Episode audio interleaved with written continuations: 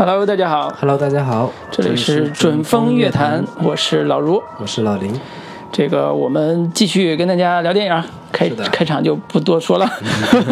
嗯，那今天要跟大家聊一部什么样的电影呢？对，聊一部即将上映的一部评分高达八点六8.6分的对，而且有十几万人看过的一部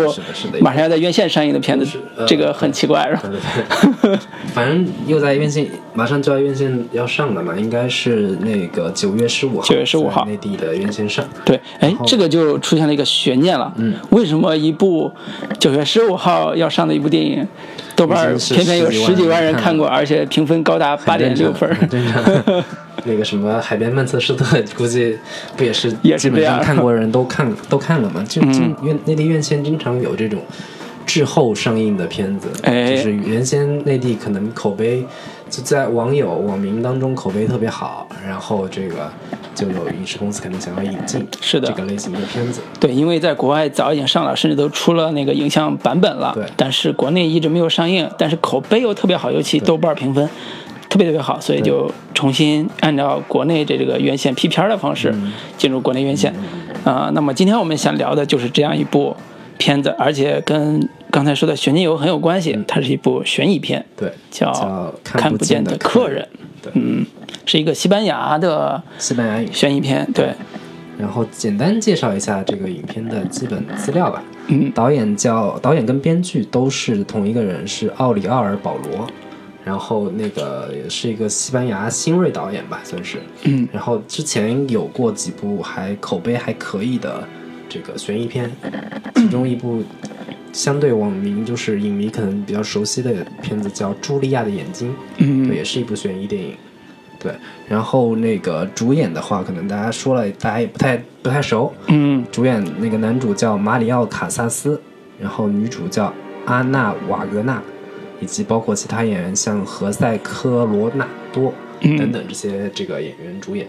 然后那个最早影片是在一六年九月二十三号在那个奇幻电影节上做的首映，然后西班牙也是今年一七年一月份上映的，然后嗯然后现在九月十五号在内地上映。是的然，后这个片子也是在上映之前得到了各方的一个赞誉吧，包括各种这个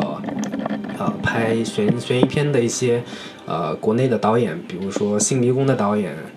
那个辛玉坤坤，然后其他的很多明星也都为这个影片站台。嗯，对，可见这个片子的这个期待度还是挺高的。哎但，是我还是个人比较担心它的这个票房，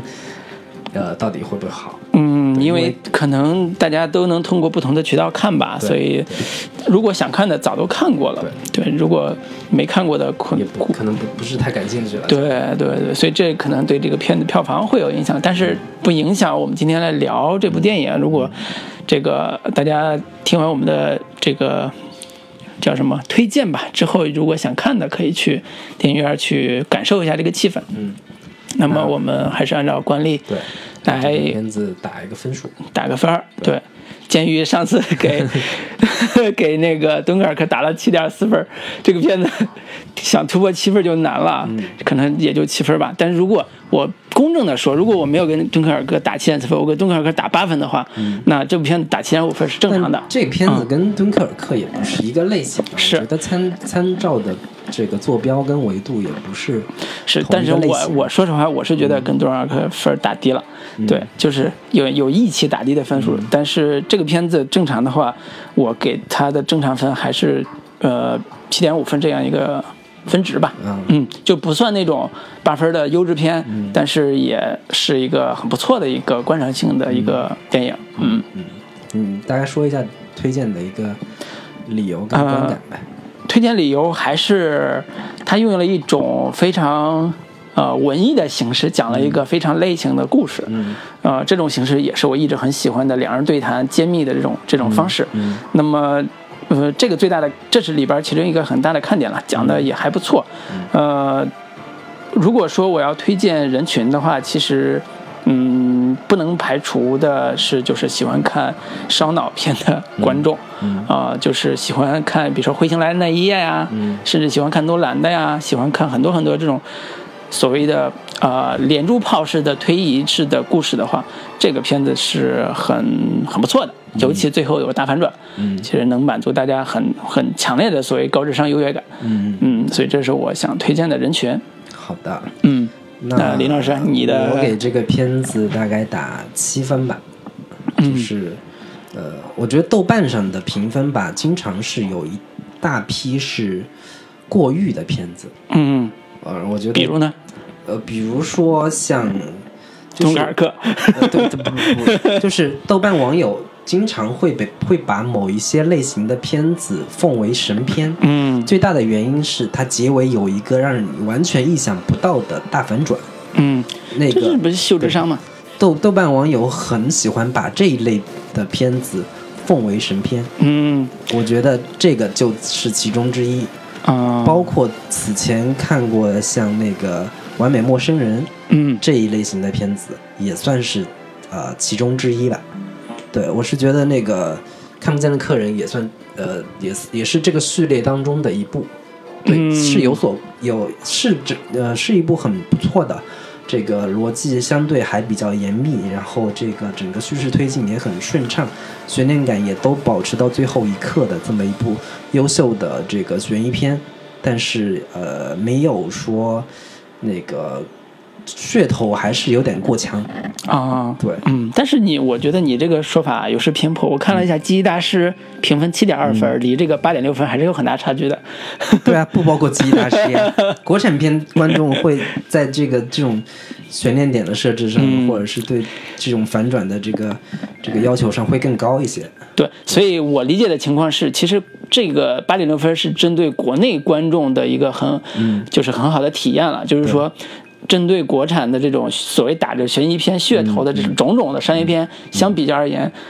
这部片子算是挑战了观国内观众的很大的一个观影习惯，甚至说兴奋点吧。对，嗯，所以他才能拿到这个八点六分这么高的这个成绩。所以我推荐的观众人群也是这种对于结尾大反转有极端爱好的。嗯，就是能，就是喜欢在这个电影院里边看到最后一幕的时候发出那个恍然大悟的，啊。或者说“我操，竟然是这样的如此，比如说那个这种第六感什么的，对对对，这种类嗯型的片子，对对对，杀马兰这种故事，嗯嗯。特别这个是就有有特别特别特别偏好的观众的话，嗯。可以去电影院看一下。嗯。还有一类就是啊、平常对于国产悬疑片这个类型有所不满的，嗯，就特别 不爽。每次看国产对悬疑片都觉得你神经病啊，不是你神经病，就是你片子里边那个男主神经病。对对对，比如像什么杨幂老师的《逆时营救》这种类型的 片子，哎特别不满的，或者是觉得看什么那个呃，包括什么《白日焰火》这种，觉得太过于文艺的，嗯喜欢比较直接、比较爽情节，就是喜欢强情节的这种类型的嗯观众群体，我觉得可以去看一下。还包括就是拍这种类型的、拍悬疑片这个类型的导演和主创们，可以去看一下。我觉得西班牙这两年就是委实有不少，就是非常好的商业悬疑类型片。然后在剧本制作上，在各种的这个对于观众心理的拿捏和把握上，我觉得非常的在点上，嗯，是挺值得这个这个国内拍这种类型片的导演主创们去学习一下的。是的，包括之前我们推荐那个短片集《荒蛮故事》之类的。对，荒蛮故事也是其中一一一大类吧。然后、嗯那个此前我也看过不少同类型的，比如说《黑暗面》，不知道嗯观众有没有看过的，就是讲一个一个房间里边，嗯呃，有一个女的被关在地下室，嗯然后那个就是一对情侣住在那个房间里，嗯。老觉得这个房间里面有一有人。有一个人，但是不知道在哪儿。对。就通过各种细节去展现说这个这个呃有点像灵异事件，但其实其实是被囚禁的另一个人是的。想要想要逃出来的一个一个故事，嗯。包括甚至像活埋这种故事，对。都是在小空间里面做做出很强烈的悬疑感对。和紧张刺激那个感觉的这个电影。是的，是的。那好，我们这个简单评价就到此。嗯接下来我们会讲一下这里边的几个故事的重要情节。嗯啊、如果影响大家这个去电影院观看的话，嗯我觉得就就先暂停。如果是呃无所谓，那就那就我听吧对，那就听，跟我们一起来感受一下这部片子好玩的地方。嗯，那我们还是那个先简单说一下这个故事的一个基本基本情节吧。嗯。对，我觉得透露的就这这种类型的片子真的是比较难讲，就是透露太多吧，又又又剧透太多，嗯。就是影响大家观看的兴致。嗯。然后透露太少吧，就没法展没法讲。开说，没法嗯没法聊。对，然后基本说一下，就是主角叫那个多利亚，是一嗯。个、呃算是艺术家，同时又是一个成功的商人。嗯。然后那个呃，他有一个情妇，故事上来一开始他就被呃这个呃指控说，那个在一个封闭的房间里面，在一个呃郊外的酒店里面杀了自己的情人，嗯。然后此时他正在一个酒店里边儿等待着自己的一个律师过来帮他去洗脱自己的这个嫌疑。嗯。然后这个时候，就他的律师就那个敲门进来了，是一个非常非常牛逼的一个律师，是据说他那个从业以来未尝败绩，然后从来没有、没有输过，然后整个故事都就在一个这个两个人的互相的一个对话过程当中，同时通过画面去还原以前发生的发生过的事情的真相到底是什么。嗯对，然后通过两个人对话揭开以前那个以前发生的这个这个事情的原貌到底是怎么回事儿。嗯对，大概是这么一个一个情节。然后呃，故事上来，他们呃第一个呃首先要解决的一个一个一个案件，就是在一个密室里边儿，男主跟他的情人呃是嗯。因为因为这个片子片名叫《看不见的客人》嘛，嗯，其实这个最大的悬疑核心点就是说，在一个呃密密闭空间里边儿，男主被指控说杀了自己的情妇，是的，那那个房间里面又没有另一个人，然后男主一直在这个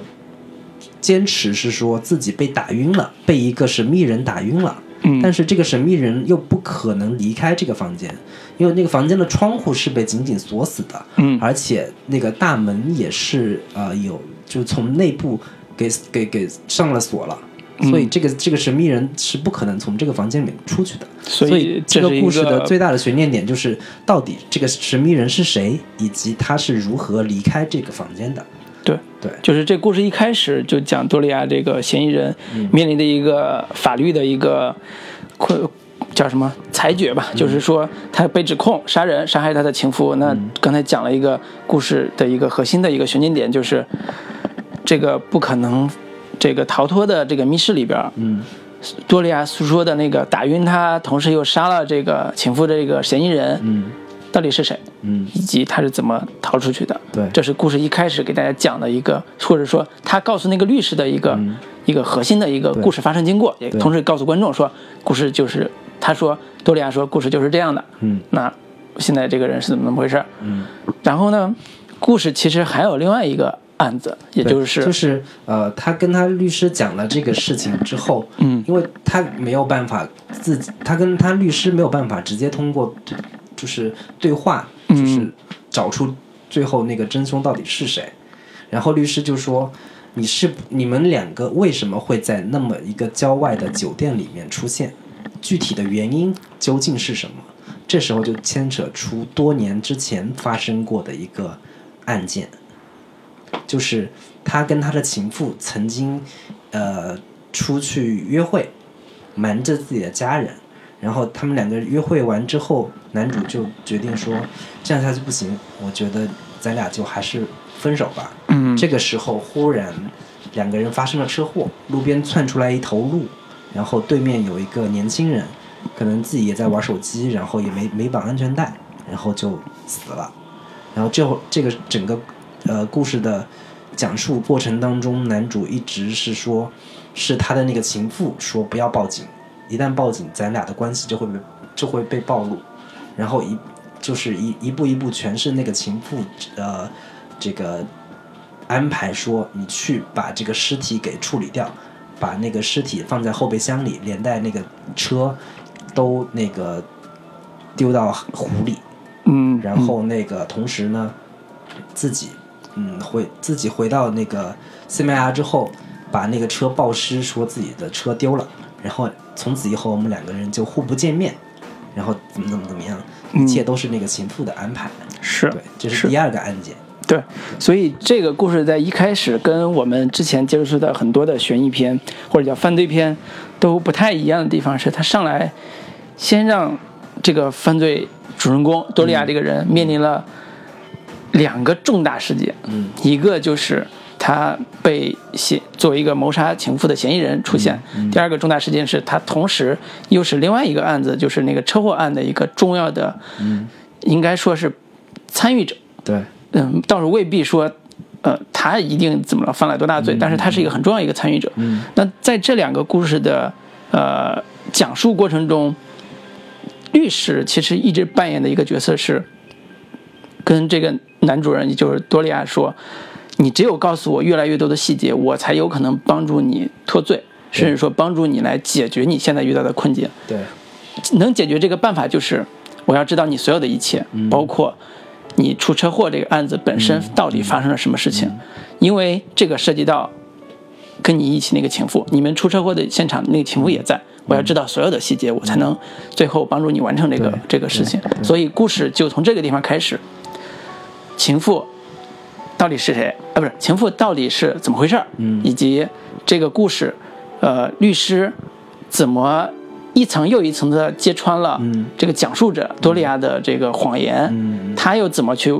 不停的去找到这个故事的真相，一直到最后的结束，对，完成了一个嗯怎么说大悬念的揭开。就刚才最开始讲那个不在场证明到底是谁，嗯以及这个车祸现场出到底出了什么事情。嗯，我我说一下这个整个故事的一个基本的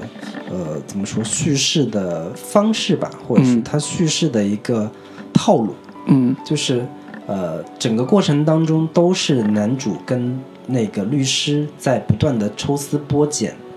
还原当年的事情的真相到底是什么。嗯。但是在整个过程当中，男主角不断的推翻他原先，就是呃，在律师的一个逼问之下，嗯律师律师在男主在讲述的过程当中，律师不断的提出质疑，嗯是说你这个点上逻辑上有漏洞对，哦可能说不过去。嗯然后在通过不断的质询的过程当中，呃，那个律师说，你如果这样讲的话，假如陪审团这样问你的话，你你你会怎么回答？你是不是就不不知道怎么怎么回答了？你是不是就露馅了？嗯，就是其实律师在整个过程当中都貌似是在帮助他如何完善他的这一套说辞是什么样的。是的但，是男主在这个整个叙事当中，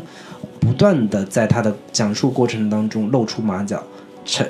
就是呈现出各种各样的这个逻辑上的落逻辑上的漏洞。其实两个人的这种交锋有点像是一个斗智斗勇的一个过程。是的，那个男主角在不断测试那个律师是不是有能力帮他，是不是能真的发现他在讲述过程当中出现的那些问题跟漏洞，然后那个律师也在不断的去寻找这些他就是男主在讲述过过程中到底出现了哪些逻辑逻辑上的问题。嗯嗯，就这个是整个故事在叙事上，我觉得最有意思的一个一个新意跟亮点吧。对，或者说通过它的一层又一层的讲述吧、重述吧，嗯。来把这里边的人物性格表现得特别的清晰。比如说，这个多利亚一开始是一个呃成功的一个商人，对。一个男人，同时有自己家庭，但是又有一个情妇。按理说他道德上是有瑕疵的，但是他在这个事儿上呢，一直坚称自己是无辜的，嗯。就是我是清白的，我是被，比如说那个看不见那个证人、看不见客人里边那个案子里边，他说我是被人设了圈套，然后呢，车祸现场又是那个女女的一直在逼逼迫我去做这个做那做那个，然后说如果我不做的话，那我们两个事情败露，我们就一无所有了，所以我只能去做这个，就把自己放置在一个很无辜者的一个角色上面。但是等到这个女女律师一层一层的去逼问他的时候，他慢慢开始去，呃，解释他这个曾经做了哪些事情，嗯然后试图去把所有罪责推到那个女的这个情妇身上，对一直到最后没办法了才承认说这个事情是我做的。嗯所以这个过程中间，呃，虽然涉及到我刚才讲涉及到一点剧透，但是你是可以猜到的。对这个故事其实在这方面没有什么大悬念。对呃，就是我去提炼这个故事，这个故事的这个呃主旨或者说关键词、核心的一个表达的一个技巧的话，我提炼出来是这个整个故事是一个由谎言组成的一个故事。嗯。它这个谎言其实不并不是是说呃整个故事都是编的，嗯。他所有的男主角所讲的话都是假话，而是男主角在关键的信息点上对另一个人产生误导。是的，就是比如说，男主会把所有的曾经自己做过的事情都赖在他的情妇身上，因为就他那个换一种讲述的方式。对啊，事情都是那个事情，只不过换换个讲述方式。但是但这个确实是属于捏造，就是把这个、嗯把这个这个，比如说他们俩本来撞了人之后，他是打算主动要去报警的，嗯但是被他的情妇给拦住了，说我们嗯这样，你你你报警之后，我们我们会身败名裂。但事实上并不是这样，对，就是在这些点上，他是用用谎言去遮盖的。嗯对，然后其他的，比如说他会呃隐瞒核心的关键点，嗯，这个关键点可能在他跟律师在讲述的过程当中，并不是那么重要，哪怕他不说出来也没有关系。比如说，他把那个男孩发生车祸之后，那男孩其实没有死，嗯。他在把他推下河的时候，那个后车盖发出了声音，他打开之后发现那个男孩竟然还没有死，但是他为了事情都已经做到这一步了嘛，他只能再将错就错，把这个车给推下推下水。就嗯是这这些点上是都是谎言组成的。嗯，对，对我我也补充一下，我觉得除了这个多利亚自己的构建这个故事的谎言之外，这故事的另外一层还有一个就是女律师她本身她也在说谎，嗯，她也说了一个非常大的谎，对，包括她帮着这个多利亚，嗯。也在重新在组织事情的时候也在编故事，嗯嗯。她也编了她的版本的故事，说你不应该这么说，我告诉你有一个新的版本是这样的。然后他重新又讲了这个故事，然后帮助他脱罪，所以整个故事你看起来就是一个你在说谎，我也在说谎的一个故事。但是实际上，它有个特别特别重要的一个点，就是那个女律师通过说谎来逼问出真相的过程。所以这两这两个人的在他们的这个呃，在整个故事的这个里边儿，是一个特别特别重要的一层悬念和紧张感的来源。就是我，当我们知道说这个男人在说谎，当我们也发现这个女律师一直在逼问他说出真相的时候，这个互相角逐的这个紧张感是整个故事一直维持到最后一刻的。嗯嗯嗯，就是呃，其实前面我们我们漏掉了一个非常关键的信息点，嗯。就是我们我们所说的那个女律师在说谎这个嗯。点，对，就是她上来就告诉，就是她敲门进来告诉那个那个男主说，那个我接到了一个重要的信息，嗯，对方找到了一个重要证人，关键证人，但是对，嗯。但是这个证人到底是谁我不知道，嗯，他到底会说什么我也不知道，是，所以离现在开庭只有呃三个小时时间了，嗯。你一定要把真相都告诉我。是，所以他上来就上了一个非常紧的发条，嗯。就是对方有一个重要的人士，我不知道他可能会说出什么来，嗯。所以你必须要跟我合作。对。这是对于男主就是心理层面上一个非常重大的一个压力。一个一个压力。嗯。然后在整个叙事的过程当中，他都在不断的这个呃穿插着说接到新的信息，嗯。呃说那个证证人已经去往法庭的路上了，他那个到底是谁？随着男主在讲述的这个过程当中，他一点点最终揭露说啊，通过你讲述的这个细节透露出来，我随时调整我的剧本，这个关键证人可能是谁？最后他通过男主的这个讲述中说，那个这个这个证人其实就是那个其中有一个司机，就他们撞车了之后。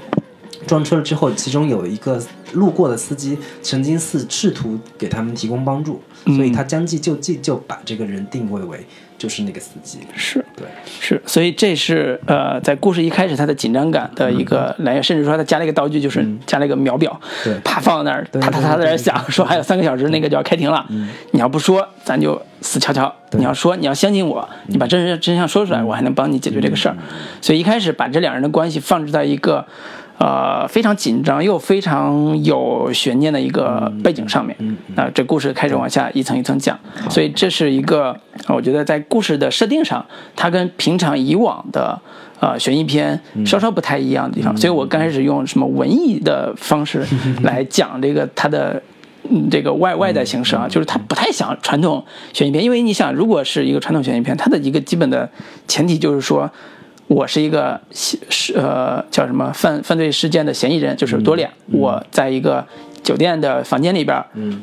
被人陷害了，上了圈套，但是我没有做。那个神秘人是谁？那我们来推理我身边的所有人，以及谁有可能是那个人。就是这是一个特别套路的一个方式，但是他没有，他完全改了另外一个。就是它这个形式，其实我我在看第一遍的时候，我觉得，呃，它是一个非常话剧感的表现方式，非常舞台感的一个表现表现形式，就是呃两个人有一有一宗案件，然后有一个倒计时的时间。所以两个人需要去通过对话，通过嗯。两个人的对谈的过程当中，不断的去还原事件的真相到底是什么。是，就是我我我想过说，如果他放在把这个故事放在一个舞台上去讲述的话，嗯。没有那么多画面呈现，如果纯粹通过台词来说，它其实也是一个挺不错的对这种呃戏剧的这个戏戏剧的这个这个形式。对，就是说，呃，在我们所看到的电影啊、话剧啊这种表现形式里边，这种对谈来推进事实和推进真相的一个或者揭露真相的一个手法很多，非常常见的。对，很多，而且大部分都发生在这个呃文艺片里边，对对对相对文艺的文艺片里边。对，所以我们可以举几个简单例子来让大家感受一下这个、这个形式。我比如说，我前段时间看那个波兰斯基新拍的那部，叫那个穿裘皮穿裘皮的维维维纳斯，这个就是一个特别。呃，精简又特别有力的一个两人对谈或者两人表演式完成一个，嗯，人物揭示或者叫命运揭示的一个一个一个很很好看的一个电影，只有两个人，一个一个半小时，对。你看的特别爽，话痨电影对，特别特别牛逼。然后这个这一类的其实非常多，对，但其实这种类型的片子对于观众的接受能力是有要求的。是他太太文艺了，对，太过于文艺了，而且有大量的台词，嗯。你需要不断的去通过他的台词，嗯。找到他背后的一些蛛丝马迹。对，就是可能谁在不经意的说的说的一句话过程当中，就这个展现出了某一个非常关键的信息点。嗯。如如果你一旦遗漏过去的话，会对你理解整个故事产生很大的影响。对，而且这种话题的电影其实很重要一个部分就是台词要有足够的潜台词，嗯，就是所谓的潜台词，就是说大家在说话，但是说话里边表达的内在的情绪和呃信息量是不外露的。嗯，这种不外露，在某个时间点是突然会迸发出来，你知道啊，他原来暗示的那句话是是这个意思，所以这个是整个观影体验里边最好看的那个部分，就是虽然场面没有那么大，但是它的台词足够有含金量，以及足够有所谓的艺术性，你能 get 到它里边很重要的信息。嗯，但呃，说实话，它跟穿裘皮的维纳斯从本质上它还是有很大的区别的。我觉得嗯。这个点我们可以在后面再详细去讨论，说这种多视角性的故事跟这种呃两个人对谈揭露事事件真相的这种故事的区别到底在哪然后那个下一个环节，我们主要还是聊一下这个片子的这个整个的优缺点，我们可以互相来来来嗯。探讨一下。行，嗯，我们要不放首歌？行，我们觉得这个片子信息量太大，所以聊一会儿就得放个歌，然后那个轻松一下。对，那跟这个片子主题上，我们为了比较贴合，我们来放一首林宥嘉老师的歌，叫《说谎》。好贴合，嗯。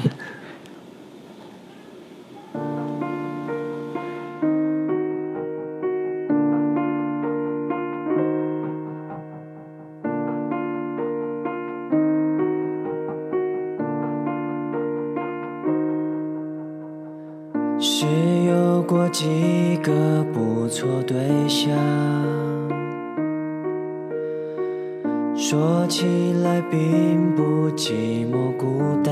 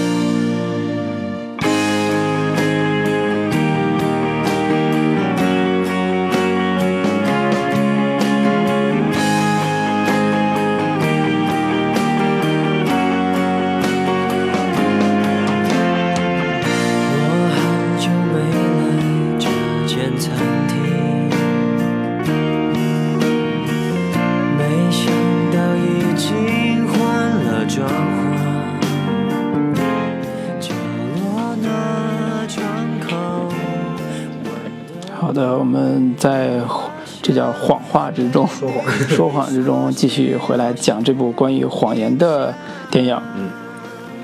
呃，我我忽然想到，就是说我之前看一大堆这种嗯编剧的理论书籍吧，嗯尤其是那种经典的理论书籍的时候，他经常会就是给一个片子提呃提炼一个关键词或者是关键主题。嗯他们经常会觉得说，只需要我当时看这种书的时候就觉得，他们经常提出说，只要有有一个这个片子，或者说跟这个呃这个剧本有一个关键词，有一个主题，嗯就可以写一个非常非常优优秀的这种剧本。嗯然后比如说什么忠诚与背叛，嗯，或者说什么那个就是呃，坏人总归没有回报，对类似这种。二人嗯二人对立的这种很很大的这种词，嗯我我我我总觉得经常就觉得光有这么一个主题写一个故事好像有点太空了。嗯但是我在看看不见的客人这个这个电影的时候，嗯我觉得它整个片子真的就是完全围绕着一个谎言这一个关键词，就可以构制出、建构出一个非常棒的电影。嗯就是，呃，我我他其实这这个片子对我的这个这方面的启示还是挺大的。嗯。就是我我有时候我们去创作一个故事，往往可能真的只需要有一个启发点，在这个启发点完，嗯，就是或者说统摄整个故事的一个主旨主题下面，我们去完成完成这个整整个故事的建构，嗯。完全是可以做到，并且可以做的做的非常非常优秀，嗯，精彩。谎言与真相。谎言与真相到底是是是怎么样的一个一个一个对立关系？嗯对嗯对，我觉得是这个这个点，我觉得还挺对我启启发还是挺大的。嗯，而且这个谎言还是有有意为之的谎言。对，就是谎言这个东西本身是一个还挺有，就是真的去细究它的话，还是挺有意思的。对尤其是在影视作品当中，你要去呈现它的时候，当你当一个主角说了一个谎言，他必须用另一个谎言去圆他。是然后另一个人，当他面对他的这个谎言的时候，他后边是否还会继续选择相信他？是他后面所说的所有的话是不是都可信？一直到最后一刻，主角说的话，我都不知道他到底是真的假的。嗯这个戏剧情境一旦建立，我觉得这整个故事就会非常吸引人往下去看下去。嗯，对，尤尤其是电影《看不见的客人》就是很好的贯彻了这个呃在剧作上的一个思路。是，尤其是谎言本身，它又有很多种层次。嗯有刚才说的叫呃恶意的谎言，嗯就是为了洗脱自己罪名的谎言；也有是善意的谎言，对就是说我说这个谎言其实是为了某一种对目的。对，然后还有还有一种是那种委曲求全的谎言，对就是我是为了保全某一些人、保全别人而说的谎言，就是他有很多的情感。就是在我看谎言的时候，我其实更关心的是谎言背后的情感到底是什么情感。对。就是我印象最深的是那个《Lie to Me》，那个那个书以及那个电影那个美剧，它最后其实交代的是说，你能识别别人的谎言是通过科学的技巧是可以完成的，比如说微表情。但是我们比如说里边会写说，我们作为行政人员最重要的并不是识别谎言，而是要知道谎言背后的的那个情感，或者说他为什么要说这个谎。也许是因为早上。错过了一辆车，所以他不得不解释说我起晚了，类似这种，或者说什么原因，就是说谎言是可以识别的，但是最后的情感是非常非常重要的。对所以这也是说这部电影，我觉得除了谎言外表的谎言之外，它内在的探讨的一个主题是，我觉得能够让我觉让我觉得这是一个好电影，或者这是一个还不错的电影的一个一个原因。嗯，就是我们现在就就要讲讲这个电影好和不好的地方。对，对，简单来说，我可以先说一下 好的地方，优点在哪？好的地方是我刚才讲说谎言背后的，呃，叫什么动机和情感点在哪儿？我觉得这个故事里边，其中有一个特别好的一个安排，虽然，呃，这个安排很俗套，但是它很好，就是车祸这个案子。嗯就是车祸这个案子是一个能让这个故事在感情上或者叫在底蕴上加二十分以上的这个好故事。嗯为什么呢？一，它满足了几个点：一，它是一个日常生活的一个噩梦，噩梦式的场景。车祸本身是大家都可能遇到，但是是一个灾难性的场景，嗯就是它在我们身边，它足够有威胁性，这是一个。第二点是，车祸的一个核心的一个受害人是一个年轻人，嗯。这个年轻人受害之后，他的父母年迈的父母要为他去寻找正义，这个情感点又是足够有共鸣点，嗯。而且有足够强的呃情感推动力。嗯。所以，当你我就现在不剧透了，当你看到最后故事结束的时候，你会对整个故事的那个情感点所震撼，嗯就是因为车祸本身所带来的这两重日常性和他的呃情感的这种嗯呃核心的这种推动力。嗯。所以这是我觉得这个故事找到了一个特别好的一个，虽然看起来很俗套，很多片都用过，但是用的这么好的，我说实话，呃，嗯，有，但是没有放在这么类型的这个片子里边用的这么好。比如说那个，呃，我印象里边像呃土耳其有个导演拍了《三只猴子》，啊那个当然那个片子里边也是有车祸的，嗯。但是车祸的核心的理念是做出阶级的冲突，就是车祸的主人让他的司机来顶替他，嗯。然后类类似这种做一些阶级性、阶级阶级性的东西来来来完成这个故事。但是这个故事还是以普通人情感，尤其是老年人情感是老年丧子，然后这种情感来完成这种情感推动力。我觉得这是一个类型片里边能够调动观众情绪一个特别特别重要的一个一个元素。但是车祸不是最常用的一种，是，就是因为它足够常用，所以三大宝，对，所以它才不好用。就是因为它常用，所以它不好用。嗯就是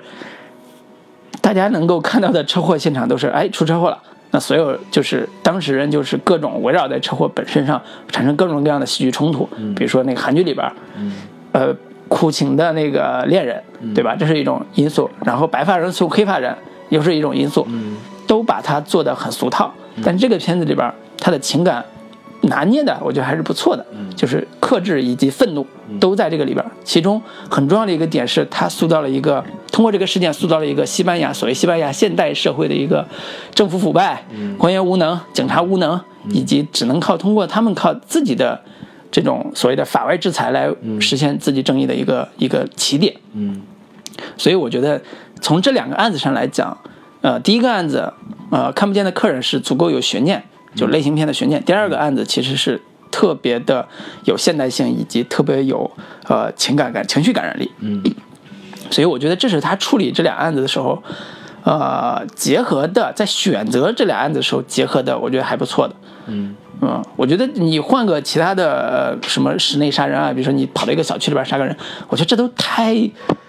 太非日常了。嗯，它不是日常日常性的灾难，它是一个非日常灾难，它它超出我们呃这个日常人生活之之之内了。嗯，所以我觉得这是他在选择案情上来讲，呃大的优点。呃很大的优势。优势，嗯，很大的优势，对，而且处理的也很不错，对，这是我给到他一个呃优势的一个评价，嗯。那我说一下他的一个优点吧，嗯。就是首先我把它放在这个悬疑类型片这个角度上去说，嗯。从它的这个本身的类型片的属性上来说，我觉得它做的非常好。嗯。就是他做得非常好的一个原因就在于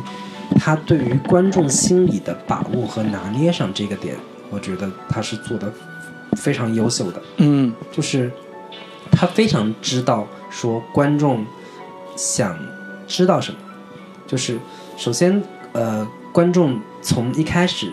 对这个主角的认同感建立在哪里，就是一个嗯，上来就是一个事业有成的、有家庭的、有那个有孩子的。然后通过主角的这个叙述，他已经能够看出，嗯能够让观众感受到说，他其实是吧，男人嘛，难免会有犯点错误，然后那个这个发生了车祸，他也不愿意，他他第一时间他其实是那个希望去报警的，然后嗯种种的这些细节去呈现，让观众对这个角色建立一部分的好感，嗯同时又在男主的另一部分叙事当中。不断的强化他的这种好感，让让观众建立起对对这个主角的一个基本认同，嗯。在这个心理上，他其实是做的非常好的。然后在后边一点一点的把男主的这个这个好人形象嗯。通过这个叙事过程当中把它给打破，嗯。然后那个种种的这种形式让让让观众让观众就是产生心理上的一个震撼感和震惊感。嗯。一就是他最最成功的还是最后的那一幕，说竟然就是我我就不给大家大家剧透了，就大家看到最后那一幕时的时候，那种震惊感是非常强烈的，嗯。尤其是后半个小时，他在不断的建立谎言跟打破谎言，就是两个人两个就是他的律师跟男主之间不断的呃斗智斗勇的这个整个过程节奏节奏的把握非常好，嗯。就是快速的建立一种可能性，立马被驳倒，然后又快速建立建立起新的可能性，以及大量的信息在这呃半个小时当中大量的呈现出来，然后让观众能够还比较这个有序的接受到这些信息，嗯然后最后推到最后结尾的高潮。我觉得就这个这些点上，我觉得他做的都是非常好的。嗯从这个类型的本身的功能来说，它做的已经是完全达到要求，并且是有那个就是远在要求，就是基本及格线之上的一个一个一个一个能力。嗯对，就是说这个故事在悬疑点设计上是有它嗯所谓的这个很好的技巧吧，嗯，应该这么说。对。嗯，对。就是呃，可能我们在讲这两个故事的时候，并没有特别的把悬疑点都一一说出来啊。但这个电影大家自己回去看。但在嗯看的过程当中，我们会会不断的感受到这个故事的反转，再反转，再反转。对这一波一波的反转，我觉得就是光凭这几个反转点做到了这个做到这个程度，已经是完全能够就是满足观满足观众对于看这种类型片的需求了。嗯嗯，对，好，这两个优点我们都介绍完了，那我们可以说一下缺点，说一下缺点。呃，我们可以。大肆好开始批了啊。嗯。嗯，对，呃，我刚才说了，它优点说的是这个车祸本身啊，嗯。给这个故事加分的那个那一层面。嗯。那我需要说缺点的时候，其实也也从这个视角说，为什么呢？是因为这故事啊，表面上是两个人讲的，一个是女律师，一个是那个多西亚那个男、男人，所谓该男子，对吧？就是经常今日说法里边的该男子怎么怎么。那么在这个层面上，其实两人的讲述，尤其这个该男子的讲述，经常会出现超出他视野范围之内的这种讲述东西。比如说，他遇到了这个失踪男孩的爸爸，爸爸来找他，说我想知道那个到底怎么回事儿，你你应该也是在那个车上的，我查了很多很多信息，都证明你在那个车上。虽然警虽然你的律师已经帮你洗脱了这个罪名，给了你不在场证明，但是我知道你就在那个地方，我想知道到底发生了什么。然后这个男人坚决否认，否认完之后，他又开始讲说，这个爸爸离开我之后又完成又做了哪些事情。按理说这个信息是不是这个多西亚这个人所能看到的或者所能了解的信息？这是导演他为了让我们观众能够更多的了解他爸爸怎么想的，嗯才给到的这个信息，尤其是导演给的是一个情绪信息。什么叫情绪信息？就是说，他爸爸离开之后，讲的是说，呃，他们回到了乡下，然后他跟多宾的妻子在一起，煎熬的等待着这个这个这个线索。这种情绪信息就让观众同情这对老夫妇。我觉得这个试点，当然你从情绪上来讲没有问题，但是从呃完整性或者叫从你的合理性来讲是有问题的。嗯我希望看到的是说，让爸爸这个和他的妻子这种所谓的情绪点，通过另外一个人讲，不要通过这个男人讲，通过那个女律师这个角度讲。对，就女律师她也要调查呀，她知道那个信息之后，她来讲这个这个情绪点，然后呢，我就不做剧透啊，我是我是等大家看完之后回回我这句话。他爸爸是后半截故事里边特别重要的一个角色，嗯电影里边也是这么证明的。但是他爸爸的情感点被打得太散了。嗯如果能把他爸爸这个情感能够特别好的给贯穿下去，其实啊、我觉得这个电影在后半截的推动力上来讲，会比现在要更清晰、更好看。然后最后那个悬念反转也依然还在，尤其是嗯，尤其是应该是在故事的呃呃六十分钟的时候，就是整整一个小时的时候，这时候开始开始切入了他爸爸的视角，他爸爸开始讲说，呃他在警察那边。也就是跟那个男人见面的那个酒会那个地方，他爸在讲说，呃，我去了警察局了，警察局说那个他也不知道那些信息，然后呢，我的所有的这个质疑，警察都一一回绝了，然后你的不在证明也是那个谁谁提供的，他的愤怒感就通过他父亲的讲述出来了，嗯，我觉得这个点上，嗯，是很好的一个切入点，最好的办法就是能够。让这个情绪贯穿下来，嗯，能够很好的在后半节，就是已经刚刚过了一个小时，还有呃大概六十分钟吧，哎，不到六十分钟，对，反正就呃四十分钟，四十分钟左右吧。对，那四十分钟后边有这样一个很好的情感连情感的连贯性的话，把这个视角放在女律师这个点去好好讲。是能够打通，而且是能够很好的贯穿下来的。嗯，我觉得这是一个我对他后半截，尤其是在呃六十分钟到到这个呃呃七十分钟吧，或者八十分钟这二十分钟，对于这个情感情节处理的时候，我觉得他为了做情节，反而损失了里边的很多情感的这种表达的这个这个连贯性的部分。嗯嗯，我觉得这个是嗯。有点小遗憾吧，嗯，啊，以至于我说实话，我在观看到这个部分的时候，我会觉得，这个他因为他太想讲这三个呃关键线索，比如说这个呃女人的女友手机短信是谁发的，钱是从哪儿来的，这个男人到底是谁，这种情感，又把车祸里边那个呃很多很多的情节也放在这个这一段里边讲，会我会觉得很疲惫，嗯，我已经大概能猜到了，你还给我翻来覆去在那儿倒腾这个情节，我觉得特别特别烦，嗯。我会在那个点上，我会觉得不太舒服，就是在六十分钟到八十分钟这个七十分钟这个差不多这个时间点上。我我我这一点上，我可能稍微跟老卢有有有一所这个呃相反的意见吧。嗯，就是我觉得这个故事其实导演是非常注意这个视角问题的。嗯，就是他很多的信息点，他其实是呃局限于男主叙事叙述的这个。呃，视角，嗯，他刻意的不去过多展现，比如说男就是那个死者的父亲的这这条线，嗯，男主是不可能得知太过多的信息的，是，所以他大量的信息可能只是男主的一个呃个人推测，或者说特别顺拐的，比如说他觉得他那个男主的不是男主，就是那个死者的父亲，嗯，他。确实也也发现了男主可能是这个事件的真凶，但是实在没有办法找不到更有力的、更切实的证据。说白了就是找不到他儿子的真正的尸体在在哪儿，整个整个是这个案件就没有办法再往下推。嗯，所以他不可能去过多的去透露他父亲的这个这方面的行动线，因为他也不知道，他也他也看不到。他在跟那个女律师叙述的过程当中，他也不，他也没有必要，或者说特太过于明显的编造这我知道这方面。我没有说让他那个呃男的，就是多利多利亚这个人去讲。嗯，我是觉得他父亲已经在在通过这个层面去讲这个故事之后，可以让女律师这个角度去阐述。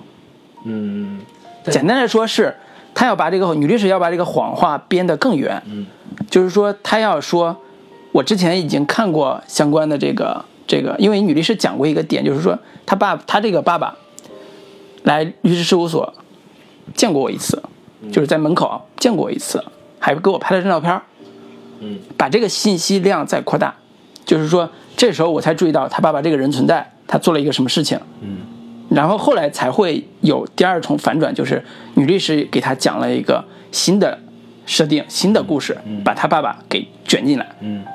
把这个父亲给卷进来，然后完成了一个所谓的帮这个男主洗脱罪名的一个大故事。这故事看起来非常合理，以至于让这个男人相信他。我觉得这个视角是完全 OK 的，只不过是说，呃，我觉得不管从什么原因，这个片子在这个这一阶段是混乱的。嗯，至少在我看来是，他是，嗯，为了营造某种情节强强的这种悬念，嗯，做的有点混乱。嗯，呃，但是到了这个点之后。就是进入到这个，嗯，比如说证人已经确认了，嗯，那个是谁谁谁，然后到故事的大概后二十分钟的时候，是故事最好看的部分啊，整个故事最好看的部分。嗯。行，我觉得这个这个点，嗯，我可能稍微有一点质疑啊。呃，，对，有一点质疑。就是这个点说白了是代表了整个电影气质的问题，这个电影气质有问题，就是说这个电影太过于情节化了，以至于说它不放弃任何一个让观众觉得，呃，叫什么刺激的一个元素，太满了，嗯。你中间这个二十分钟完全可以做的再。呃，放放的缓一点，嗯，放的轻松一点，你为后边那二十分钟打一个非常好的基础，造成一个很很好的悬念。我可以举举很多的例子来告诉他们高明的人是怎么做的，消失的爱人是怎么做的。对啊好，，啊。我，先不用这个。对我举就就说意思，你回去看《消失的爱人》，你看他是怎么铺陈最后大反转之前那那片静默的那个时刻的。嗯嗯，好那我我说一下我对于这个片子的一些缺点吧。嗯。对，但我觉得这个缺点也不算一个太大的缺点，就是，呃，因为这个故事本身有两个案件，第一个案件是呃，男主在一个密室里边儿被怀怀疑是杀了人，然后但是男主坚称这个人，呃，是一个神秘人，但而且这个房间里面也不可能出去。这个案件是从前面男主第一次讲述他的第一版本的故事，到后面不断的就是后大概四十分钟也一直在纠结说这个呃人是谁杀的，以及杀的人是谁，然后他是怎么离开这个房间的，就是这个是整个故事最有悬念点的两个点。嗯，但是中间差不多有个五十分钟在讲述另外一个案子。嗯另一个案子就是他们当年发生的这一起车祸，嗯以及这起车祸三个月前啊，对，就是所三个月前嘛。所所引发的连带的这个这个影响，嗯就是嗯车祸死者的父母如何去调查真相，以及他们如何掩盖事情的真相，这整个过程嗯。大概有个五十分钟这这这样的一个一个量吧，嗯。就是我个人觉得这个五十分钟的量还是有点太大了，太满嗯。了，就是它其实是会严重拖缓整个故事的节奏的。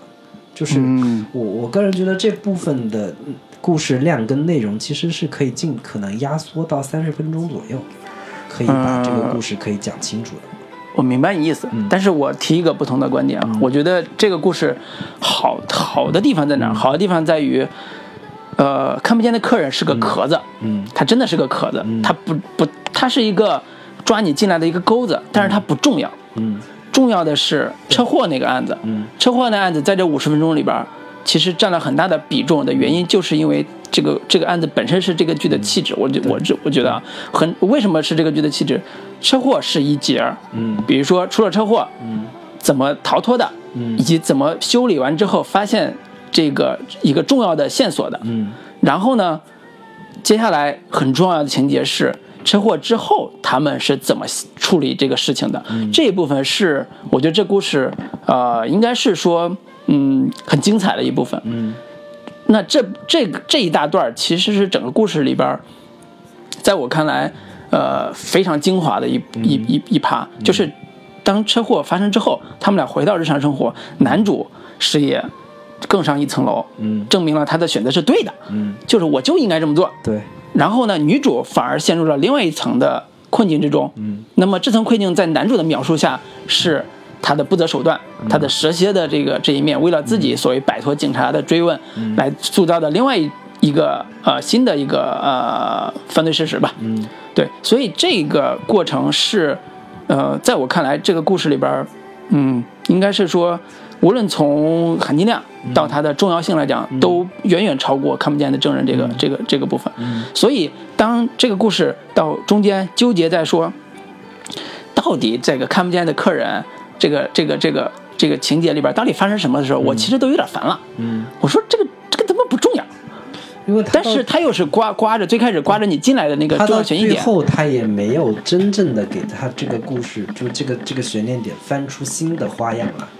就是外界翻了还是翻了外界嗯一直都在怀疑这个人，这个就是这个主角，嗯是杀的他的情妇，嗯然后那个主角坚称自己没有杀这个情妇，然后是另外一个人杀的，然后另外一个人杀的，他设计了两版不同的嗯。这个过程，嗯。一版是说可能是刚才路过的那个司机，他想要勒索他们，嗯。躲在房间里，嗯。然后杀了那个女的，但是律律师马上就提出质疑说，他为什么没有把钱拿走？嗯。他怎么他那他同时又是怎么离开这个房间的？嗯对，以及他发你他那个女朋友发这个短信到底是什么意思？嗯就这个这个是个核心悬念点。同时，他另一个版本就是，那可能就是他那个父亲，他的父亲是躲在那个房间里面把对把他给杀了。对然后同时又是跟他老婆一块儿去那个配合，然后他们他们有方法可以打开那个窗户进到那个房间，并且离开。对对这个是在后半节一个从女律师嘴里边就是讲的一个特别重要的一个谎言或者叫故事吧。这个故事也就最后导致了这个男的多利亚相信呢，这个所这个点的前提就建立在，呃，关导演在之前一直在交代他爸爸的信息，嗯交代交代交代到这个地方之后，当他律师女律师把他爸爸裹进这个所谓的谋杀这个过程里边的时候，观众才相信说他爸有这个动机啊。对，因为就是这到到这里他，就是他这个故事做的好的点就是他的所有这些推测前面都是有铺垫的，对，就是不管是那个那个司机经过的那个、那个男司机跟他爸爸的这些点，就所有这些细节点。在他们的推理过程当中，都是前面做过非常好的铺垫，然后到后面非常顺理成章的嗯。裹裹挟到这整个故故事当中。嗯。对对，但是整体故事还是一个，呃，商业类型很足，而且是没有什么所谓的，呃，叫什么嗯。开放性的这种嗯，这种这种设定。对就是所有故事都跟你说圆了。对虽然中间有漏洞啊，对就是但是还都跟你说圆了。对我们不是要说缺点吗？为什么说着说着又又夸人优点？所以说到最后，我我刚我我最最开始说这个片子被奉为神片的这个结尾的大反转，嗯其实我觉得反倒是有一点削呃削弱了这个故事本身的一个反严肃性是吧严肃性，它有点噱头过过过强过满，反倒你觉得是结尾过强过满是吗？呃对结尾是我觉得啊我我说句实话，它就没什么反思性。他们 对以及他前面的过度的这种呃强调情节性跟戏呃戏剧性，嗯所导致的就是所有的一切都过于的呃顺拐。嗯，我我我觉得咱俩的呃思路有点像，但是维度稍微不太一样的点就是，我觉得它结尾没什么问题。你商业类型片，你最后来这一下没什么问题，但是从观众前面有问题，我觉得你铺的不对，你铺那个情节说铺悬念的时候，我觉得他大部分铺的都还挺好的，但是在铺中间那一段的时候，我觉得太烦了。就是刚才我说那一段的时候太烦了，就是觉得你的情节处理的就太满了，而且是过分的这个要求这个情节反转了。我其实特别喜欢的一段是，呃，刚才讲那个女律师把她的这个呃失踪男孩的父母卷进来，制造了一起所谓的骗局或者是一起一场谋杀案的这样一个这样一个视角。我觉得这个点是整个故事里边特别揪心的一幕。嗯，就是因为这故事的情感中心已经在后半截放到了这对可怜的夫妇身上了。他夫妇已经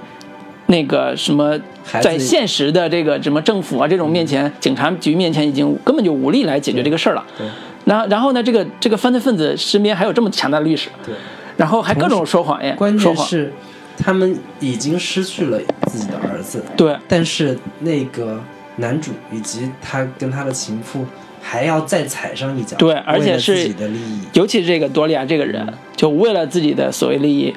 接受了所谓这个新的谎言，就是是这个呃失踪男孩的父母，嗯，来杀害的他的情妇，也就是他们才是嫌疑人。也就是在这个点上，观众已经觉得这个男的已经丧心病狂到极致了，就说你连你他妈连这个人家你伤害了人家的孩子。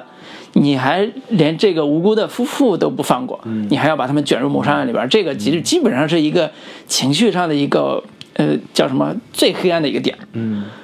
这才能完成后后边那个反转。如果没有这个点，这故事就根本就我觉得就很有很大的问题。所以我觉得这个部分，呃，故事做得好，就是这个点扎得准。没错，扎好了，所以这也是我们学习的 对。象，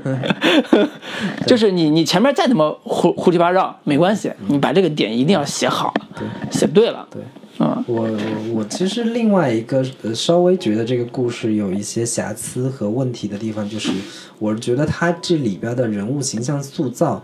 大部分都还是偏呃怎么说刻板化和面具化的一个嗯，片面，问就是问题在的，就是他的几乎所有的角色，男主就是一个从头到尾要撒谎，为了保住自己的一个呃阶级地位，或者是当嗯当当下的一个现实的呃这个所有的一求为了自己切的利益吧，嗯，不择手段的要说谎，要要要中产阶级虚伪的面面面目，就是还包括他的那个情妇，他那个情妇到后面也是一个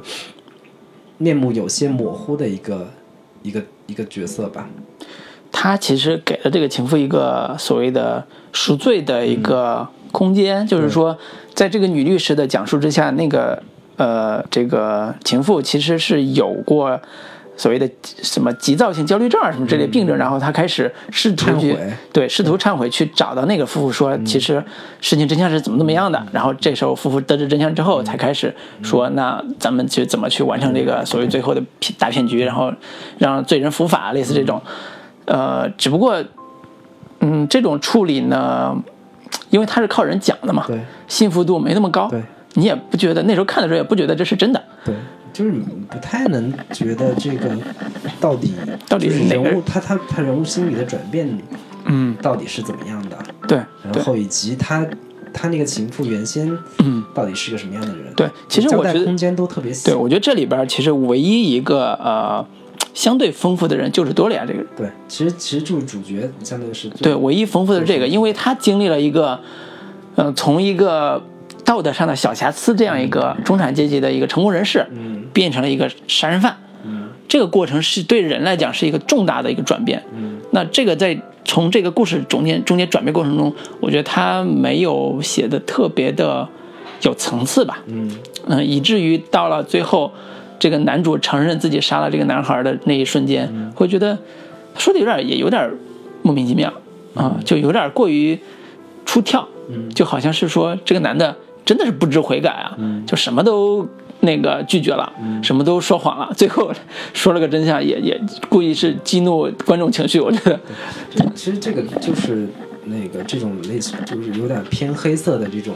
悬疑片的一个本身的类型属性所决定的。嗯它就是要让观众，呃，就是就是要在影片当中塑造这样的一个相对比较极致的一个恶人的形象，嗯然后把整个故事往往更黑暗的一个一个一个一个深渊里推。嗯对嗯，但是你所以我我是你这是给他找补是吧？，我是看完之后，确实是觉得，哎，整个故事编织的都特别的这个严谨，然后嗯各方面做的都特别好。但是你看完之后，你其实没有太多的回味嗯和，太多的去你适度要思考的一个，或者说它不够，还是不够震撼。嗯它是一种技巧性的、情节性的嗯，意外，对但是它没有完成心灵的震撼。对。我觉得这个是他很缺憾的一个地方。这个为什么但但这个东西很缺憾？可能会有一点吹毛求疵。没有没有，我不觉得吹毛求疵。我觉得我看《肖申克救赎》可是要震撼的。我看这个消失的爱人》，我是要震撼的。不能把这个片子跟《肖申克的救赎》没有没有一样的，就是说你的这是一个《肖申克救赎》为什么要提这个片子？是因为它有复仇。这个片子里边后半截其实就是一个复仇的故事。嗯然后《消失的爱人》里边也是有所谓复仇和谎言，甚至说背叛的这种元素。就是情侣之间或者什么，就是他犯罪类型里边总是有这种强烈的情绪或者强烈的动机，让你去完成一件超出日常道德、超出法律之外的一个事情。那这个事情本身是很猎奇、很廉价的，但是但是你足够挖掘出来这个深度之后才会有就是他的情感。困境和道德困境设置的没有那么的，呃，怎么说，极致，或者说他没有，嗯不是极致，而是说他没有那么的有更更往往深去挖掘的一个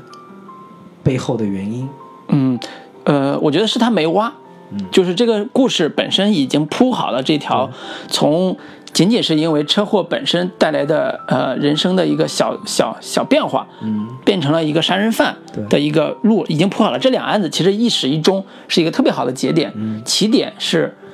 呃，大家所有人都有可能日常遇会碰到的一件噩梦一样的场景，就是你不小心撞了人了，或者不小心出了车祸了。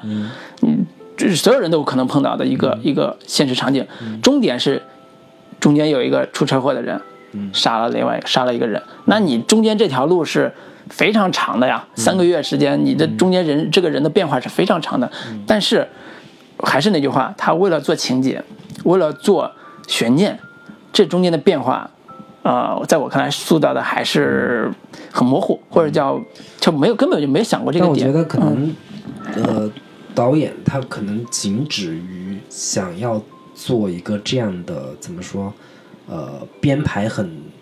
很精致的一个戏情节剧，对情节剧，嗯仅此而已。情节故事没有并并没有说他最后满足的所有的点就集中在最后的一个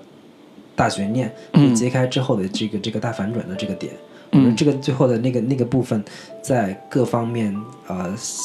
呃细节上啊，音乐上尤其是。就各种大弦乐开始开始铺，然后一点点，最后站在窗口揭开最后的真相的这个这个点，都做的还是挺，就是他所有的戏剧化。所有的嗨点，所有的满足点都集中在这儿。嗯我，觉得当然，就是有一类型的导演，他满足满就是最最嗨的、最满足，就其实就是这个，就是并没有试图往什么人文关怀啊，当然当然。去去做嗯做太多这方面的东西。我觉得嗯。这也是某某某一种类型的影迷型导演，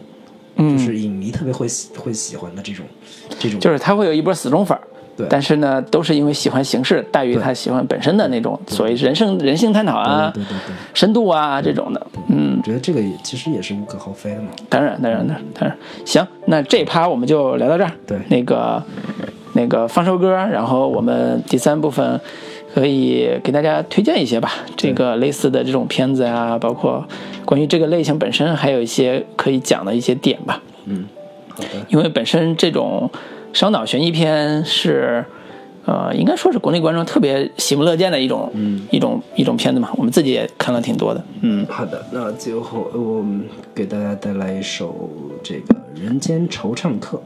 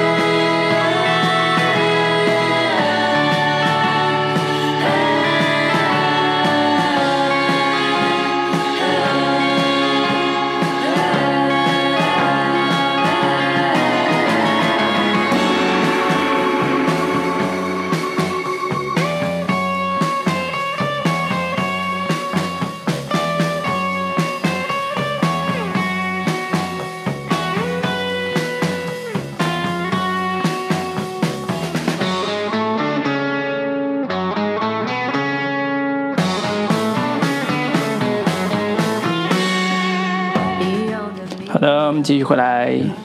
嗯，这部分我们就主要给大家推荐几，推荐一部这个我们看过的比较好的，跟这个影片比较类似的嗯这，种悬疑、惊悚类型的片子吧。悬疑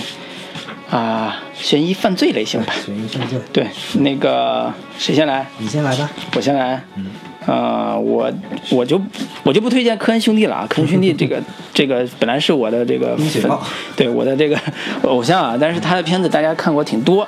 呃，不重点推荐，我重点推荐另外一部二零零三年的一部好莱坞的片子啊，好莱坞片子啊，你像类型片很俗，但是这部片子完全不是这个调这个路数的。什么叫人性深度？什么叫我刚才我们刚才讲的是个类型的这个丰富的这个嗯人设或者叫人物人物变化吧？这个片子叫《神秘河啊，》啊，好经典啊！我是我说实话，《神秘河》我是很早之前看的，对我只看过一遍。我当时看完之后，并不觉得这片子有什么特别，是？吧？特别值得值得这个值得推荐的哈对，被捧上天的那个，啊就总体感觉是有点闷，然后有点儿这个，有点儿晦涩，是吧有点沉闷。人性深度还好吧？我跟你讲我是我是大概也是很早，我上大学的时候看的，那都十几年前了。但是我去年，呃，不知道什么原因，我就又看了一遍，震惊啊！震惊，就是觉得，呃，他牛逼的地方在哪儿？这首先这个片子我简要信息介绍一下，你那个导演克林特·伊斯特伍德，对吧？不说了，这人是谁我就不说了。然后呢，主演西因潘大主演，然后呢还有那个提姆罗宾斯，就是演那个刚才说《小生哥救赎》那个男主，对，呃，还有一个是那个一个警察吧，这个警察那个是个熟脸，但是我叫不出名字了。这故事讲的其实是一个小城小小呃也不叫小小镇吧，算是一个边缘边缘城市吧。里边三个呃发小吧，发小的故事。但是呢，核心不在那儿，核心是从一个辛因潘做一个呃小杂货店一个中年老小老板的女儿被人杀害的那个时刻开始开始，就是故事真正进入到大型犯罪情节片里边儿。但是前期是有一个小铺垫，就是讲这三个小孩儿发小在成长的过程中出现过一次意外事件，这个意外事件就是提姆罗宾斯演的那个小孩儿被一个神秘人带走性侵了。然后呢，小男孩嘛被性侵回来之后，他的整个人生就变了。那故事最最让人痛苦的点都在于，辛因潘在寻找凶手的时候，找找找找到最后，发现所有的疑点都指向了这个提姆·罗宾斯演的这个男人。他们多年已经不见了，因为当年的那些旧事让提姆·罗宾斯退出了整个的这个社交圈儿。但是因为这个事件出现了，因为他女儿被杀这个事件出现了，所以辛因潘要质问这个呃 Tim Robbins 说，有一天你从家里边，你从外边回来，身上带着血迹，那一天就是我女儿被杀那个那一天，到底发生了什么？中间有很多很多细节我就不讲了，但是我对里边最震撼的一幕就是他们俩人在河边互相这个呃见面，然后辛潘质问的时候，提姆·罗宾斯那个表情以及那个那个那个呃反反应，嗯它是一个呃表面上是一个情节性非常强的悬疑推理的一个犯罪犯罪故事，嗯，但是它其实讲的更多的是发生在这个小镇上那三个男人是如何长大的。辛因潘是从一个小混混长成一个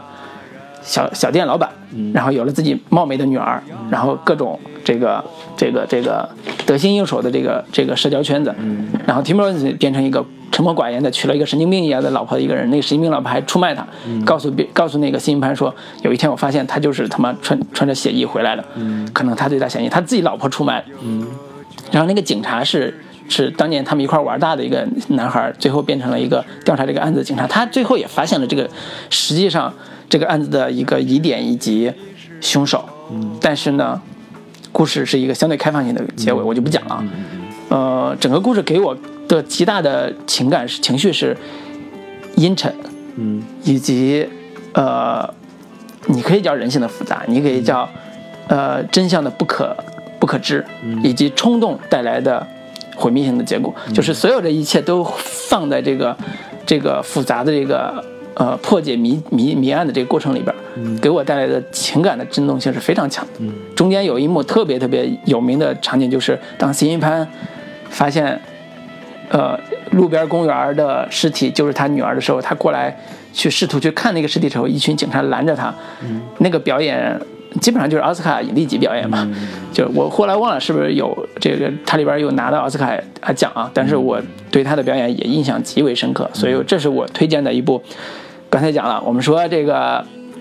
嗯，那个看不见的客人，嗯，人性这个挖的比较浅，或者是他主人公这个 这个人，哎呀不行，挖的深的，对，不行，我找一部挖的深的，对比一下，告诉大家说。呃，你可以两部片对比，看完之后你自己的体验，什么我是我们刚才讲深，什么是刚才讲的浅。OK OK，我先反驳，就是你要反驳我，不是反驳你，我先提一个观点，就是我一直觉得，嗯，说这个片子。在哪个方面做的不好？嗯，然后你举一个经典，说那个经典在这个方面做的如何如何如何好？嗯，就是这种就没有对比性。这个观念，这种方式，我现在是在极力避免的啊。我是不太愿意用这样的对比方式说，人家经典的电影在这个层面就做做到如何如何了。你看看你，就是拿这个拿经典去踩另一个片子，或者是拿一部经典的片子去踩一部商业类型片，这种。手段我是不太愿意去做的，我觉得这个可能会有失偏颇。嗯，就是从站在一个更多的创作者的立场上去思考的话，我嗯。我会尽量避免去用这样的形式去。那我我我来为我自己辩解一句啊，我说的这个意思是说，如果大家看完这个看不见的客人，觉得这个片子自己有遗憾的，自己有不爽的，那我就推荐这样一部片子。开拓一下大家的视野，让大家了解一下。山外有山，天外有天。觉得我操，完全没有没有没有，我就是我我是极力推荐的，我是极力推荐的。你可以哪天找个时间，安静的时间，好好看一下。就是就是拿那个呃，这个许知远老师访问马东的那段视频里面说。嗯，换一种方式说，对于人性深度，对于人性黑暗，对于这些东西有好奇、有追问的人，大概也就只有百分之五吧。嗯，百分之九十五的人呢，还是。更愿意看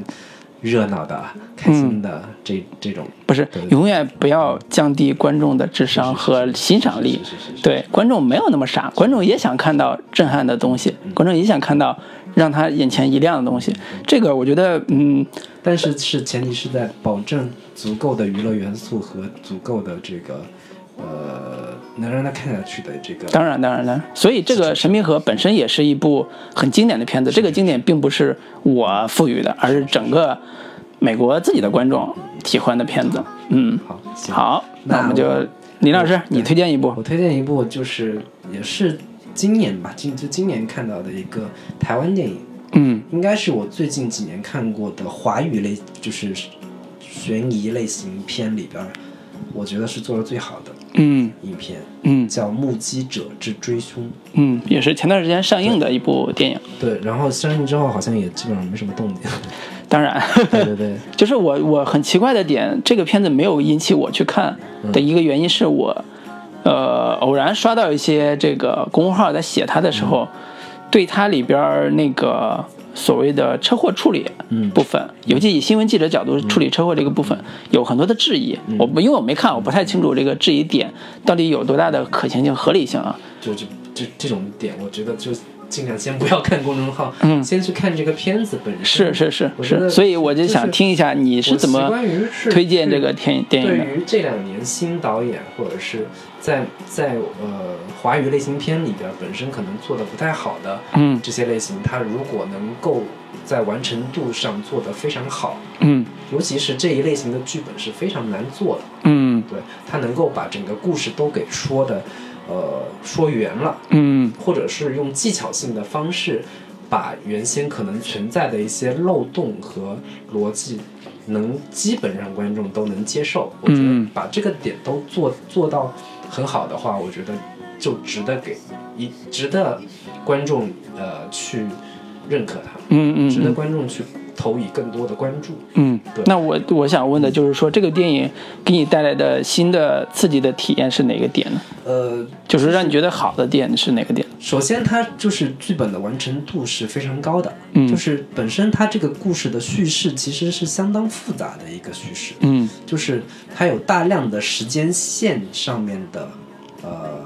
穿插闪回，嗯就是这个这个层面，尽管说对于呃影视这个这个这个类型来说，它应该是要在在时间的叙事上都要做到连贯跟顺畅，嗯和逻辑上各种都说得通。但是对于这个类型片来说，其实是挺难做到的。嗯就是当当就是创作者去讲述一个相对比较复杂的故事的时候，嗯就是我们一般现在看到的这些商业类型片，基本上都会套好莱坞那套公式。是对，基本上在叙事上不太会有带给人太多的惊喜。嗯但是做这种多线索的时空跳跃非常频繁的，但又不是那种炫技式的那种，像什么那个源代码呀，或者魔术嗯之这种时时空的嗯跳跳脱，是一个正常呃时序之下的一个呃时间时空上的一个前后的一个连接。嗯，所以它更它的结构是说，它是有多线多个人物来带动整个故事的推进的，还是说？它就就也像咱们今天讲的看不见的客人这种，是靠讲述来推荐多多条线索它，有一个主要人物去、嗯去推进或者是讲述整个事发现真相。对，但是在这个人物可以带出，就是周边不同的人在经历这个事件的过程当中，他们的视角，嗯，对他们就是在经历这个事件当中，公民凯恩是吧？呃，他不是不是公民凯恩这种嗯。这种形式去访谈一个一个人，嗯。去拼凑整个事件真相，是这个主角在不断的追查这个真相。嗯。在追查到这个人的时候，那个这个人会带出这个事件的某一部分细节某部分嗯。细节，但是它的主线相对又是完全集中在这个主角身上，嗯。而且而且这个主角又有一条自己的这个这个这个主线，嗯。然后就是大概有三四条线索都在共同的推进，但是嗯核心的事件是一场多年前发生的车祸案件。嗯对这个车祸案件，同时牵扯出好几个人的命运。嗯对。然后其中还那个有有李安演的那个李安儿子演的那个李纯演的一个变态变态的一个角色，就这个这个片子本身的尺度上，我觉得就是现在国内的商业类型片是没有办法比的，因为他是台湾人拍的，对对对，同时就是我很少在华语这种类型片里面看到一个如此黑暗的一个故事，他就是他从头到尾，他整个故事里边的角色基本上都不是真正意义上的好人，嗯。就是这个点是满足了我对于这种黑色悬疑片的一个类型需求，嗯，就是每一个角色都有一个正当的为自己去做某为自己利益而去做这件事情的一个理由，嗯。而且这些这些到最后，这种一开始是小一一小点的那种黑暗，嗯。它就像一滴墨水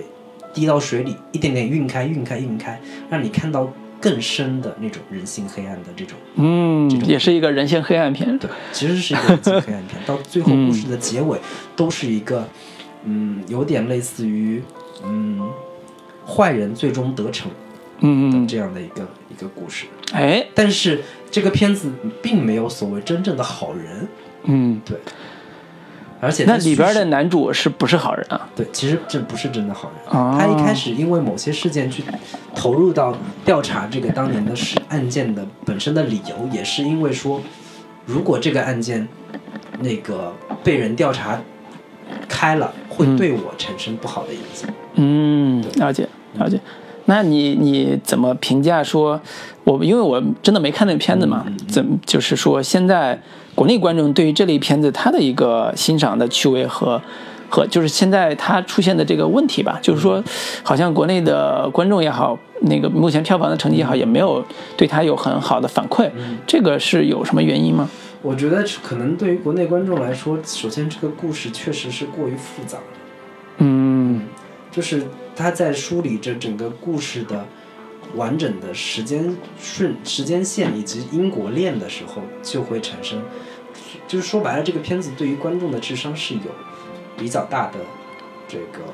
考验和要求的。但是我觉得智商这事儿这个是不它不见不见得是一个它硬性标准啊。是嗯诺兰的那种片子，他挑战的是那种类，就是那样的一个呃，嗯有非常酷炫外衣的噱头感很强的这种这个呃就是诺兰其实是呃多线叙事加视觉奇观嘛，视觉奇观首先吸引大家去看，多线叙事是让大家产生兴奋感的一个点。我你刚才讲的这个是没有视觉奇观，对你刚才讲的，其实更多的是它的多线索以及它复杂的剧情安排。对对对。我我其实关心的点是说，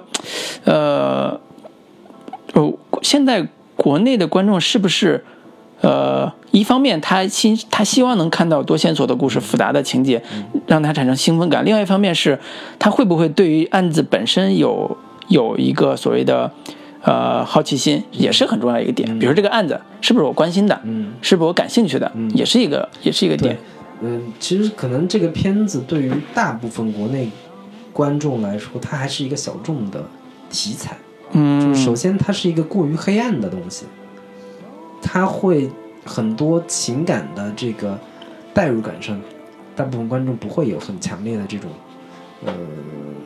感同身受的嗯的的点。对对，这个这个是一个很很很很严重的问题。对但是我我我我就没有正义的这个部分在里边但儿。是吧就是但我肯定他就是仅从一个呃操作一个复杂叙事这个层面上来说，华语影片其实这两年做的都不是太好。但是嗯所以这个《目击者之追凶》，我觉得是在这个层面上是做的比较优秀的。嗯，对，就从这个意义上但你你说说跟我换句话说，跟那个我因为没看那个片子，我真的没法比啊。我如果要比的话，跟那个呃杜琪峰的有些犯罪片有比有可比的吗？呃比如说像什么。呃，PTU 里边那个那种类似，或者叫神神探这种类似里边嗯它其实更多还是像日本的那说像那个、呃去年那个怒啊什么，怒啊之类的、嗯。这种类型的。嗯，怪不得没人看。他的他在这个层面上 对，所以我我我理解的点是说，大家一对犯罪类型片一般关心的维度，我觉得啊，几个层面，一个层面是这个案子嗯。是不是足够有爆点，比如说什么案子有爆点，白银案、嗯。南大这个南大的那个红衣杀人案，嗯对吧？包括像那个嗯重大的恶性事件这种案子，其实是大家能够首先引起好奇心的，就是说这个案子本身的谜团到底是怎么样的，案子本身的复杂性足够的强，这是一个层面，就是犯罪分犯罪分子足够坏，这是一个点。第二点是说案子要有正义感。嗯什么叫案子要有正义感？就是这个案子在整个围绕案子过程中，它里边的人，其中有一个是能够观众投入进这个情感的，嗯。就是就刚才讲看不见的客人里边，他的夫呃老夫妇这个是要投入正义感，要不然我看完我情绪是有有问题的，所以这是观众要有情感的出口出口，这是他能够接受和不接受的一个很重要的一个层面。然后第三个才是情节这个事情本身是足够烧脑、足够让我产生这个观赏趣味的一个一个点。对，所以从这个意义上来说，前两个部分的要素，它其实是不是很符合的？嗯，所以我我觉得看不见的客人做的好的一点就是，首先第一个他那个所谓的这个呃车祸这个事儿不是一个重要的案子，嗯。但是他加了老夫妇这个点之后，他用一种好的叙事方式，把人物的情感给把观众的情感给带进去，嗯。这个故事最后反转那一下才好看。我觉得从类型片的角度来讲，首先要解决的是跟观众打通情绪的一个重要的一个事情，就是你通过一个叙事方式跟观众的情绪先打通。你要不打通，这个这故事就不是一个大众类型片，就没办法获得观众的认可，这是一个很现实的一个层面。但是嗯，观众永远有有无数种类型，是，就是是，哪怕是所以这是类型片的一个重要元素你可以满足某一部分，就是那个黑色类型片，就是黑色电影这种类型，嗯。观众可能需要的就是释放自己内心对于某一些恶的，嗯。或者是它里边经常就是这个这个目击者里边也都是因为因为我要往上爬，嗯。因为我要去得到我更多的利益，而且这些人物动机都还是嗯。挺能让观众理解的。嗯，就是我我我我就是从一个乡下来的一个一个一个一个有足够的动机去完成这个事儿我。就是想要出人头地，嗯我就是想要这个在台北混出自己的一个一片天来。那那那最后我我真的做了一些不好的事情，嗯那也是可以理解的。就从从这个层面的意义上去去思考。嗯，我觉得这个点吧，我我我还是没有看过片的，不能乱说啊。就是说，所有犯罪片只要涉及到罪犯这个元素的时候，都会去挖这个点，都会去挖说。他也许是大家眼中的好人、平常人，日常所有人都不会可觉得他是犯罪的人，但是他有一天做了一个超乎大家想象的一个恶事件，然后变成了这样一个 如果从这个层面上来说，它其实里边有一个非常重要的道具，或者是这种常见的要素，就是一笔钱，嗯一大笔钱。啊，这是一个很重要的一个就是多年来大家都在调，就是主角在找那个东西啊说这笔钱被其中一个人拿走了，但是那个人拿走之后，那那笔钱里边其中的一笔被人被另一个人拿走了。嗯对，那这笔钱到底是谁拿走的？以嗯及拿走之后干了什么？嗯对，这这这种就是非常好用的一个，是有点像麦克风似的一个一个一个一个东西。是，对，好，那我们回头找时间也看一下这个目击者。准备要聊一起，没有没有没有，我我其实说实话，国内犯罪类型片我最喜欢的还是飞行的。嗯啊、就是之前拍过《狩猎者罪恶迷途》拍过《目击者》那个导演，我觉得他的手法是，呃，当然学学了好多西方的这种手法，还是觉嗯得《目击者之追凶》这个片子是要比《飞行》他们做的要更好。当然了，因为飞行那个都哪一年的事儿了？就前几年的事儿，而且是目击者都是属于那种往后退步的，嗯就是他比他的第一部作品要退步了，对，就是属于这种这种为了市场妥协的这种 状况，嗯对，，后来也没拍什么。哎，很很很很可惜，只能是说我觉得，这个真的是，哎，下次再聊吧。就是嗯资本对于这些年轻好好好导演的这种侵蚀是真的没办法，嗯，好好，今天聊的挺多了。就是扯的有点。嗯，没关系，没关系。我觉得这种这种点都是属于平常我们不会聊的。嗯，你在任何一个类型里边，关于这种点是不会专门去摄摄入的。只有这种场合里边，针对这个片子本身的一些问题，以及针对这个类型的问题，以及包括我们现在其实讲到了国内这种相应的犯罪类型片或者叫呃悬疑类型片，它本身面临的一个困境，都是一个很好的参考。嗯，好，那我们就先聊到这里。好的，给大家最后带来一首歌，叫《Running to the Edge of the World》。好的，跟大家说再见，拜拜拜